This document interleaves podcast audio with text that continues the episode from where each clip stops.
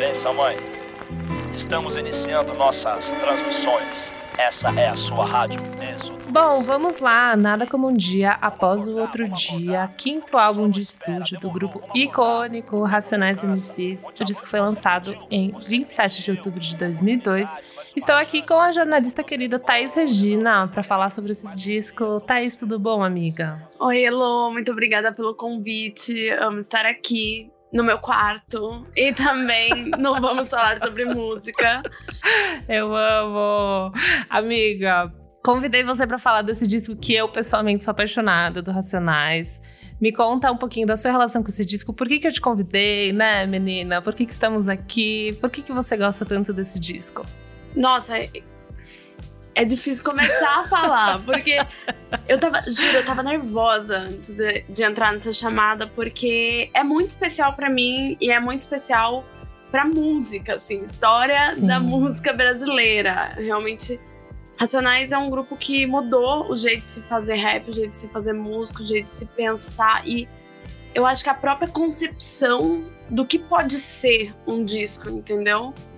Uhum. Enfim, a gente tem esse histórico, essa ligação da música com a política, uma coisa que vem desde sempre na cultura brasileira. A gente fez um podcast que fala um pouco sobre isso. Sim. E me afetou num, num sentido de o que, o que é esse mundo, o que, que é São Paulo. Eu sou nascida e criada aqui. E de olhar para o Brasil. Olhar para o Brasil sem medo, assim, sabe? De discutir uhum. a fundo, de entender, porque ele é complexo e ele traz, ele é assim. Vamos lá. Hoje eu tenho uma visão muito diferente desse disco do que eu tinha quando eu conheci ele. Que eu era bem Me conta como. Quando foi a primeira vez que você ouviu, assim, você tem essa lembrança? Ou tipo, a primeira vez que você teve esse contato? Não sei se foi talvez o primeiro disco que você ouviu da Racionais também. Foi, foi, com certeza. Massa, o meu também. Enfim, ele é o clássico deles. Tudo é, é clássico do Racionais, mas esse é. é. muito especial. Especialmente. É, acho que é porque ele é muito swingado, sabe? Uhum. É, eu fui ouvir na, na escola, eu lembro muito bem, assim, eu acho que também foi o primeiro que eu ouvi.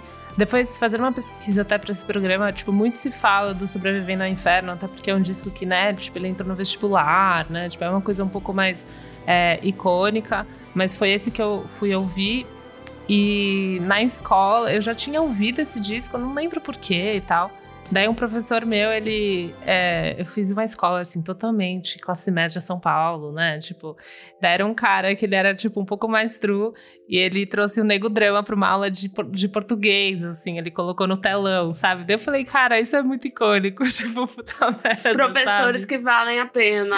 É, total. E a gente tava falando muito sobre uma questão de dialeto, né? A gente tava falando sobre isso. E o Nego Drama, ele fala exatamente isso, né? Tipo, é, gíria não, dialeto. Então, daí ele pegou isso e, tipo, meu, vamos falar sobre isso. Daí foi quando eu falei, não, realmente, é, eu já tinha ouvido, mas eu não tinha destrinchado a fundo o disco, assim. E eu ouvi e falei, nossa, isso realmente é muito icônico, cara. Daí fui ver o DVD, né? Daí você entra no. Aí você, Aí entra, entra na pira. No Racionais.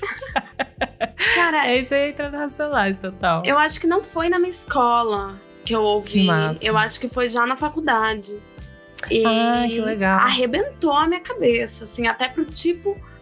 É, foi um momento que eu tava muito percebendo que eu sou uma pessoa racializada, que eu não era uma pessoa uhum. branca, porque por viver em espaços muito brancos e embranquecidos uhum. e ter uma, um processo de embranquecimento na minha família, essa me era uma coisa desconhecida, assim, é meio louco falar isso, mas muito eu não louco. sabia. E eu fui saber quando eu entro na faculdade as pessoas dizem isso sobre ah. mim e para mim. Então foi um processo que muito maluco, chocante. amiga. Muito chocante mesmo. E conhecer esse disco foi muito alinhado com esse processo de não sei, é um sentimento quase de roubo de identidade, sabe? Porque você percebe. O Fanon fala isso muito. de uma forma muito bonita. Que você percebe que as pessoas sabiam uma coisa sobre você que você mesmo desconhecia. Uau. Isso produz uma coisa. uma quebra, uma fratura de identidade muito. muito interessante, né? E Racionais esgarçou essa fratura, entendeu? Em vez de remendar, uhum. esgarçou. Isso foi ótimo, porque foi uma completa. É, um, transformação de o que eu entendia por mundo, o que eu entendia por mim. E aconteceu tudo muito junto nessa fase da minha vida. Que demais, que lindo, que lindo ter esse acompanhamento, né? Tipo, as coisas se costurarem dessa maneira, tipo, com um disco tão. É um disco muito lindo também, sabe? Ele é. De algumas maneiras ele é muito bruto, outras maneiras ele traz um funk, né? Ele mistura muitas coisas, muitas, muitas referências de cultura negra, seja de São Paulo. Eles falam muito sobre o funk americano também nas próprias nas próprias letras e no ritmo e em tudo, né? Então é um disco muito bonito, assim. Ele é uma tipo um espelho, né, da cidade que a gente vive, assim. Exato. Eu acho isso muito incrível. Acho que a produção musical desse disco é insana. É insana, assim. Kylie J, Kleber Simões é um maestro, maestro, uhum. um dos maiores da música brasileira. É inegável. E é inegável, realmente. A, a, cultura do hip hop, ela é uma cultura de resgate. É muito boa essa palavra que você usou. Porque o sample, ele é resgatar. Ele é basicamente você pegar uma música, você transformar ela numa outra música, mas que as pessoas ouçam e elas identifiquem e elas busquem. Uhum. Então você tá. É, é uma cultura quase no conceito de, de Sankofa, sabe? Aquele conceito uhum. quemético de você olhar para o passado para poder ver o seu futuro. Uhum. Então é super. O hip hop se baseia nisso. Só que a quantidade de sample que tem nesse disco, de referência musical, de música negra, é muito insana. É muito insano. Trabalho de seleção e de produção. E eu acho que a beleza tá aí, sabe? Tá no Mano Brown sendo esse cronista tão sincero então, é, uhum. esse não é mais seu. Subiu, entrei no seu rádio também, você nem viu. Isso é uma afronta. Isso é uma afronta. entendeu? Isso é Total. É, muito, é muito massa que no disco anterior, né? O Sobrevivendo ao Inferno, ele, ele tá trazendo essas crônicas, né? Ele tá falando. E nesse, nesse, nesse outro, eles já estavam grandes, né? Eles já estavam bombados. Então acho que isso que é muito interessante até desse, dessa, desse comparativo, talvez, dos dois discos, porque eles, né, tipo, trouxe sucesso, o sucesso trouxe outras perspectivas, tipo, enriqueceu total essa visão social. Eles já tinham muita noção que eles eram admirados pelos filhos da classe média, né, tipo, por toda essa galera. Então, assim, é tipo um outro momento completo e é isso, tipo, meu, entrei pelo seu rádio também, você nem viu, tipo, os caras, sabe entrar no vestibular, vestibular da Unicamp. Então é realmente um outro momento que é muito é muito louco assim é muito muito louco. E acho que é por isso que também que eu gosto tanto desse disco em, compa em comparação ao, ao sobrevivendo sabe? Não sei eu acho esse momento tipo muito poderoso assim o momento do do nada como um dia. Sim deles mesmo. E eles eram muito novos né? Você vê que eles uhum. começaram racionais eu acho que o Brown tinha ele era muito novo ele tinha uns 18 os caras estavam trampando junto, de motoboy, ele e o Kleber. E Sim. aí ficava no horário comercial falando de rap. E aí saem e fazem racionais. Você entende? E Nada Como Um Dia é uma época que ele já não precisava ter outro trampo, entendeu? Eles eram racionais, era. Então é isso, eles estavam num um momento muito insano. E eu acho que isso traz uma dimensão de poder, saca? Uhum. Essa consciência de poder. Eu peguei um, um, trecho aqui desse livro do Roberto Camargos, chama Traga Rap Política, Percepções Ela da Vida trouxe. Social Brasileira. Eu trouxe. Ela trouxe. A jornalista não se aguenta. Tem que referenciar tudo. Ele cita aqui uma fala do Brown, a introdução do CD de Conexão do Morro. Ele abre mais um capítulo na história do rap, ou do hip hop, como muitos preferem chamar. Para mim é indiferente. É que nem falar preto e negro, para mim é indiferente. Importante é o que eu sou, o que o rap representa, a mensagem. A mensagem é maior do que tudo, é maior do que eu, é maior do que as roupas, é maior do que quem tá recebendo o aplauso. A mensagem, ela é tudo, ela é mais que tudo. Porque não tem ideologia para defender, não, não sofreu porra nenhuma e não sabe qual que é, entendeu? Eu já vi muitos pilantras já ser aplaudido, se até Hitler foi aplaudido, então eu não me surpreendo mais com nada, certo? Subir no palco e ser aplaudido é o acaso. Qualquer um pode fazer isso. Tem que ver o dia a dia, tem que ver a caminhada, a resistência. Quem vai aguentar? Então, eu acho que é isso, é a mensagem. Não, você vê, e esse disco, ele é a nata disso, né? Porque você tem nesse.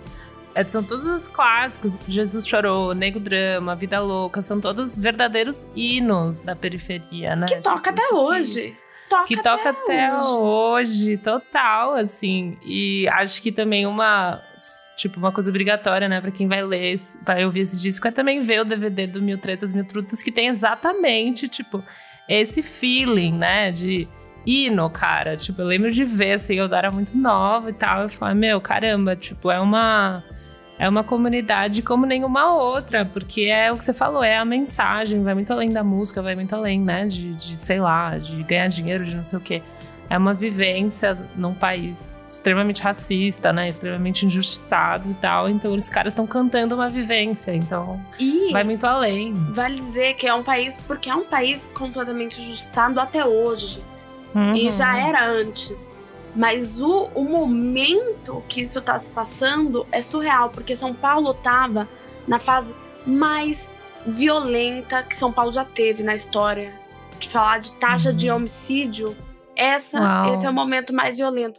Trouxe aqui Amo, amiga, jornalista atrás, porque eu já ia perguntar, tipo, eu falei, meu, será que eu pergunto, será que ela tem dados? Ah. Em 95, o Jardim Ângela é considerado o lugar mais violento do mundo, com 108 Caramba. homicídios por 100 mil habitantes.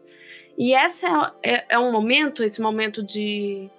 Estamos quase chegando na redemocratização, não chegou ainda e tal. Desde 75, mais ou menos, começa a, a polícia militar e o controle físico, militarizado das áreas urbanas. Uhum. E isso gera um- uma disputa com o tráfico, surgimento das facções no final dos anos 90. Isso é uma alquimia que faz essa cidade se tornar um dos lugares mais violentos do mundo inteiro à época. Uhum. Mas é, é que é muito louco. Eu tive uma aula sobre isso recentemente. Ele analisa 100 anos de assassinatos em São Paulo, de 1914 a 2014. Tem um gráfico aqui. E o ponto mais alto é em 98. 1998. É curioso, até a discussão que eu tive nessa aula foi como que não é dentro da ditadura militar isso, né? Total, é esse número, é. Mas é Não pela, sei se os números são claros também durante a ditadura militar. Também. Exato, tem essa questão. E tem essa alquimia da disputa territorial muito, muito. é, muito violenta entre as facções, as bancas, grupos de extermínio e a polícia militar. Caramba. Sendo que o que acontecia mais, o que tem, se você pegar um, um outro gráfico de desaparecimentos, e aí sim pode ter certeza que a ditadura militar ganha de lavada Ah. entendeu? Mas de Uhum. assassinato. Então, o Racionais surge num, numa situação, num contexto que não tem como a crônica, a poesia do Brown, não ser como ela é. Uhum. Não ser tão cirúrgica, não ser tão dura, não ser tão literal. A gente tá falando de, uma, é, de um disco que fala um capitalismo com todas as letras. Todas, todas, todas, todas. É, e é muito louco porque a figura do Brown, principalmente o Brown, né? Ele era assim. é, altamente criticado, né? Você vê até o. O Roda Viva com ele, assim. Tipo, algumas perguntas são insanas, né? Então. É, só o pensamento dele, tipo, tratar, sei lá, ele, eles usaram muito, né, a questão do, do CD pirata como uma forma de disseminar ainda mais a música deles, né? Era uma coisa que eles fizeram, abraçaram e tal. Eles, o Brown fala, né, tipo, meu, cada um tá no seu corre, não sei o quê. E era uma coisa absurda pros entrevistadores, né? Tipo, cara, como assim você vai. Um cara está fazendo algo ilegal, tipo, ele é um criminoso, como assim? Ai, sabe? eu já e ele queria assim, ser- mano. Levar ele algemado, né? então, assim, meu, até TV Cultura, sabe? Então é muito louco, porque, né, é uma, um conservadorismo gigantesco e ele, tipo, cara, contra a corrente, pesado e se colocando, né? Ele nunca fez muita entrevista, ele começa a fazer depois de, um, de, um, de uma certa época, mas assim. é, só de ver a figura dele nesses espaços, né? Você fala, caramba, tipo, a televisão, no geral, era absurdo. absolutamente conservadora, né? Absolutamente não contemplava mesmo ninguém. Não, além, ele assim. tava lá, você vê essa entrevista no Roda Viva é insana, porque você vê que ele tá num covil, né? Uhum. É surreal. tipo, a galera não para. A galera não para, tipo, critica por tudo, Mas sabe? esse é um perfil da crítica. A crítica Uhum. musical é que hoje a gente tá vendo uma nova geração. E hoje a gente tá falando 20 anos depois. Então a gente, a gente pode falar que de uns 15 anos depois disso. Uhum. né, isso começou a mudar para uma nova geração que foi construída pelos Racionais. Totalmente construída pelo Racionais. Mas antes, a relação do rap com a crítica era surreal. Eu vou ler outro trecho. Vai, leia, traga. De 93, Jornal do Brasil, a Poenan Rodrigues. Rap já é um meio chato de música na sua repetição incessante. Uau. No caso dos grupos brasileiros que cultivam o gênero, então, o assunto ainda piora quando o que sobra da pobreza musical são letras lamurientas e mal construídas. Caramba. 12 de outubro de 93. É tipo, meu, é cíclico, parece, né? Foi feito com samba, foi, foi, foi feito com rap, E tá é sendo feito com funk. funk. Exato. Tipo assim, a gente vai entrando nos ciclos. Porque Ninguém aprende porra nenhuma. é um esforço de criminalizar o- a cultura de jovens negros. Totalmente. A gente quer tanto esse rolê do funk que tá acontecendo agora. O pessoal tá sendo intimado em casa. Renan da Uhum. Penha foi preso, entendeu? Porque, ai, associação com o tráfico. Na época do samba era a lei da vadiagem. Vai ficar aí Uhum. tocando no meio da rua. E no rap é isso, é uma questão de associação com o tráfico. Ou você tá. Uma coisa que sempre jogam na cara do Brown, e eu acho um absurdo, é muito coisa de quem não ouviu a obra, é dizer que influencia as crianças, as pessoas que estão ouvindo a ir pro crime. Ai, porque é igual você. funk, você influencia um- putaria, sei lá o quê. Eu sou um total. 57. Pô, mano, mas você não ouviu o resto do disco? Assim, a gente tava falando da questão do capitalismo agora que eu fui ver, tipo assim, crime vai, crime vem. É tipo assim, a música mais. assim, anticapitalismo pesado. Assim, é uma lição, cara. Você ouve aquilo. Eu lembro de ouvir, eu assim, garota branca, São Paulo, classe média, né? E eu era, eu era exatamente ali de Santa Amaro, né? Eu tô, tipo, exatamente do outro lado da ponte, tá ligado? Tipo assim, e eu ouvia aquilo e ficava. Da uau, ponte pra lá. da- eu estava literalmente da, pra- da ponte pra lá. Era eu. E eu estava ouvindo aquilo e falando, meu. Ele tá falando com todas as palavras. Tipo, todas as palavras, sabe? Mas, meu, a própria. Tava puxando a letra aqui, a própria. O próprio refrão, né? Então, que ele canta: o crime vai, o crime vem. A quebrada tá normal e eu tô também. O movimento dá dinheiro sem problema e o consumo tá em alta como manda o sistema. O crime vai, o crime vem. A quebrada tá normal e eu tô também. Onde há fogo, há fumaça. Onde chega a droga é inevitável, embaça. Acabou. E é muito isso porque acho que pra mim ainda mais vindo de tipo uma família branca, tipo imigrantes europeus, né? Tipo, é uma questão da droga, como se a droga fosse sei lá, o ponto de vista deles é muito interessante porque eles não estão falando bem em nenhum momento de droga, entendeu? Tipo, então já meio que desmistifica e acaba com qualquer tipo de argumento sobre ah, você tá incentivando qualquer coisa de droga. E não é esse o discurso, na verdade é exatamente o contrário, sabe? Acho que foi isso também que essa música traz, que é uma questão de capitalismo, uma questão de dinheiro, é uma questão de. São outras coisas. de sabe? legislação. Se, se o Estado não se apropriar desse mercado e regular esse mercado, vai haver o crime. Vai haver o Mas crime é o que acontece. organizado. Não tem como. O crime organizado nasce de legislações ruins ou a ausência delas. E eles também falam muito nas músicas sobre o consumo que é de playboy, tipo, playboyzada consumindo, playboyzada indo lá. E eu, tipo, pode crer, eu tava no ensino médio, vendo um monte de amigos cheirando cocaína, fumando maconha, sabe? Então você tá, tipo, você vê aquilo, né? Então você. Eu, na caso, eu, tipo, eu era exatamente a- o playboyzada que consumia a droga. E, e esse consumo tem consequências. Então acho que essa é a grande aula, né?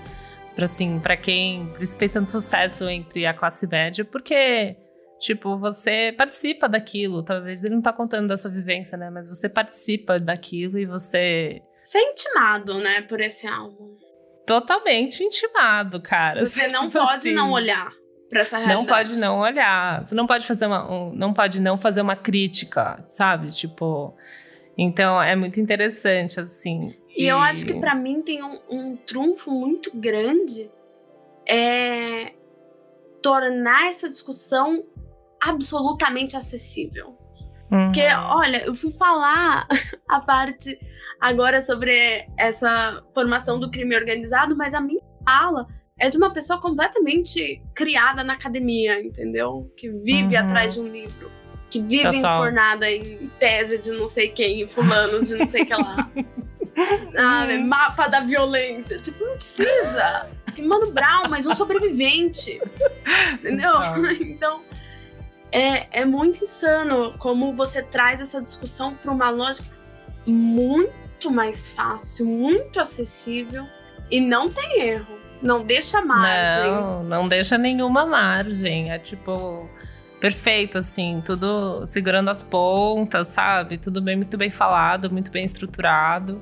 Tanto que, né, tipo, virou um clássico, tanto que estamos falando dele, tanto que, né, tipo, as pessoas ouvem ainda e falam sobre, tipo, Brown, né, capa de L, né, tipo assim, o cara, ele merece tudo, Nossa. assim como, né, toda, todo o resto do Racionais, Ice Blue e tal, mas é que, tipo, é, não tem erro, cara, não fizeram, assim, de forma simples, então é muito louco. E daí eu até puxei aqui que ele ele foi eleito pela Rolling Stone nesse disco como. Está em 88, o melhor disco brasileiro de todos os tempos. 88 eu achei até longe, mas tudo bem, né? Quem são os 87?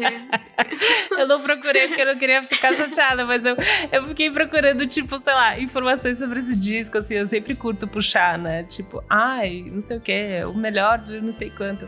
E daí, assim, eu não achei muita coisa, assim, só achei esse da Rolling Stone. E tem muita coisa sobre Sobrevivendo ao Inferno, né? Que daí é um outro disco que eu acho que ele foi um pouco, muito mais, tipo sei lá, quebrando a porta em alguns sentidos, né, do Racionais. É um disco que foi pra MTV, tipo, Um Homem na Estrada, né, tipo, sample do Tim Maia. Daí é um, foi um rolê muito mais de iniciante, mas aí esse, assim, é o que é. E me diz uma coisa, amiga, qual que é a sua música favorita do álbum? Difícil, difícil. Mas acho que eu fico com essas três, assim, hoje. 12 de outubro, eu sou um sucesso, Nico Drama. Lindíssima trilha, você fez todo um equilíbrio aí, eu achei que ficou perfeito, realmente. E uma que eu gosto muito, que eu acho curiosa, é A Vida é Desafio. E eu tava ouvindo antes de entrar na nossa conversa, e eu fiquei pensando, você não acha que a vida é desafio é, ela surge num contexto, ela tem um, um poder muito parecido com o Leal soltando em 2021, num contexto pandêmico, crise pra caralho, desemprego pra caralho, uma marca de mortes uhum. assustadora, um governo de extrema direita e ele solta um disco que tem Posso Mudar Meu Destino. Uhum. Eu vi essa relação, assim, porque eu acho que o disco do Leal é muito. bebe muito do Racionais. Muito, assim. É, estudou uhum. e fez. E entregou. Entregou muito. E quando chega, posso mudar meu destino? Eu estava assim, chorando. Chorando. Que nem criança.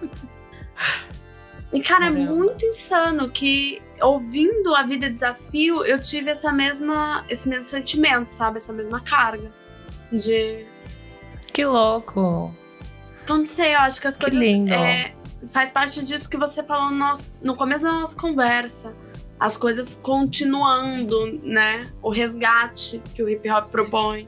Os resgates. Não, é, tipo, esse disco em si foi resgatado depois pro criolo, né? Você tem diversos artistas que depois vão, tipo, meio que picotar esse trabalho por inteiro e trazer todas essas referências à tona depois. Então, com certeza.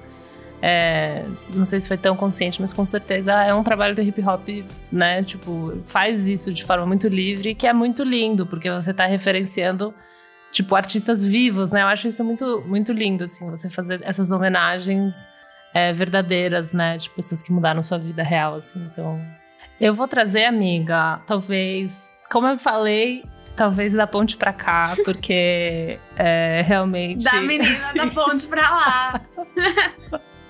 Eu era a menina da ponte pra lá. E fiquei muito tocada, tipo, muito atravessada. Esse disco me atravessou muito. Com certeza, que nem a gente conversou, né? Que você tava falando no começo do programa sobre discos que mudaram a, minha, a sua vida. Esse disco, assim, mudou minha vida, mudou minha relação com música. Tipo, com certeza me colocou no, no caminho que eu tô agora, sabe? E essa música, especialmente, tipo, me atravessou muito, assim por causa das letras, assim, por causa que ele fala, ele te, te bota na parede, fala tudo, assim, então eu achei muito interessante e acho que é uma das minhas escolhas, com certeza. E, meu, acho que nego drama também, né? A vítima também é uma que eu lembro de ouvir com muito com muito peso no coração, assim, com muita. Tipo, eu tava ouvindo um podcast, né? Que a gente faz hoje, assim. Você ouve uma história, você tá ouvindo um podcast, cada letra. E a vítima mais ainda, né? Tipo, nesse ponto de vista, né, dessa pessoa que cometeu um crime, enfim. Né, independente do que ele seja, e ele narra essa questão da marginal, né? Todas essas questões que pra gente que mora em São Paulo são muito cotidianas, tipo, coisas muito cotidianas que em um segundo dá merda. E, enfim, né, como as consequências dessa merda são diferentes para cada Exato. pessoa. Então, talvez essa tríade também para mim, tipo, Nego Drama, A Vítima e Da Ponte pra Cá, acho que são coisas, músicas que me atravessaram muito. Isso é muito interessante. O, os discos do Racionais, todos eles, têm esse essa contação de histórias quase no nível cinematográfico mesmo, né? Você realmente você vê Sim. cenas. O, o Homem na Estrada é um grande exemplo também. Mas a vítima é muito, é muito forte. A vítima, esse disco especialmente, ele traz um trabalho assim de sono, sabe, de sonoplastia, tipo, de, de, de colocar nesse universo. Tipo, você vai ouvir a polícia, você vai ouvir o carro batendo, tipo, você vai ouvir, né, tipo, o choro da mãe no final da música. Então são coisas que assim é, é um podcast mesmo, né? A gente brinca, mas é um trabalho muito parecido com você, tipo, fazer uma experiência imersiva, né? De uma situação, você colocar a pessoa nessa situação. Então eu acho interessante, tipo, que eles já estavam bombados, né? Eles fazerem esse trabalho muito, muito minucioso, porque talvez eles sabiam que também, tipo, pessoas como eu iam ouvir, sabe? Tipo, sabe? Não sei, às vezes eu fico pensando nisso. Não que o trabalho seja feito né, para classe média muito muito diferente disso, mas eu acho que ele também, ele é muito imersivo e Mas ele sabia que ele tinha o poder de extrapolar, né? Exatamente, acho que é isso, exatamente o que eu quis dizer. Ele esse, tava muito ciente. que já disso. ia se identificar com, com esse disco. E ele esgarça isso. Eu acho que a imersão é muito é, é que eu achei muito bonito que você falou que esse disco e que da ponte pra cá te colocaram no caminho que você tá hoje. E eu fico pensando, talvez, pelo momento que eu conheci esse disco, talvez eu viesse mesmo a entender que eu sou uma pessoa ra racializada, mas pelo ambiente que eu vivo, talvez eu não me daria conta de tudo que atravessa isso, ser uma pessoa uhum. racializada no Brasil. Uhum. Aprendizados muito íntimos, sabe? Eu acho que isso que me que me deixa muito chocada. São aprendizados muito íntimos de vivências específicas e ele, na verdade, atravessa, né, toda essa, essa multidão, assim. É o poder de fazer arte, né, amiga? O poder de fazer arte, tipo, totalmente, amiga. Na, na sua. Na, no seu maior, maior potencial, né? Tipo, na maior potência do que pode ser, assim.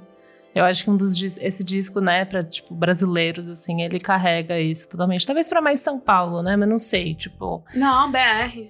BR, né?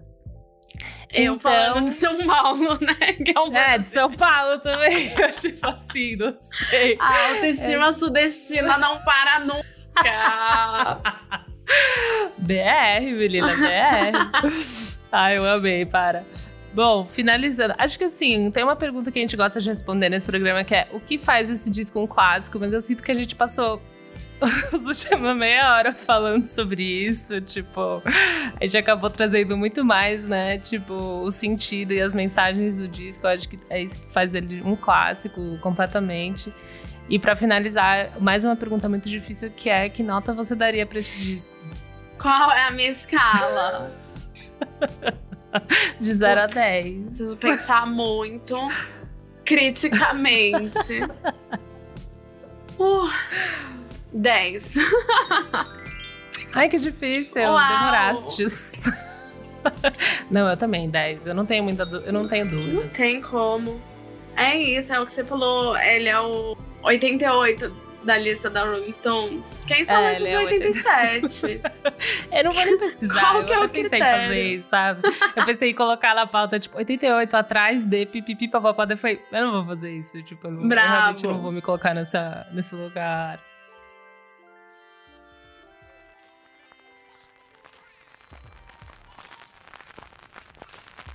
Amei, amiga. Amiga, muito obrigada por entrar nessa discussão comigo. Foi muito mais gostoso do que eu imaginava. Acho que a gente, né, tipo, trouxe assim. Eu gosto muito de falar de música desse lado pessoal, subjetivo. Então foi muito gostoso falar com você sobre esse disco, porque ele trouxe à tona, né, essas histórias, esses sentimentos. Então, muito obrigada por conversar. Obrigada por esse espaço, amiga. Sério, adorei o convite. Muito mesmo. Bom, próxima, próxima vez a gente traz outro disco da Racionais, outro disco, outro clássico que seja, a gente vem falar sobre ele. Então é isso, pessoal. Esse é o Clássicos VFSM, um programa extra do podcast VFSM. Esse programa sai antes para os nossos assinantes, viu? Então assina a gente lá no padrim.com.br barra podcast VFSM por apenas cinco reais mensais. Você participa do nosso grupo fechado por lá. Segue a gente também em arroba podcast VFSM no Insta e no Twitter. Eu sou arroba Elocliver e arroba Revista Balaclava no Instagram. É isso, pessoal. Muito obrigada e até a próxima. Um beijo.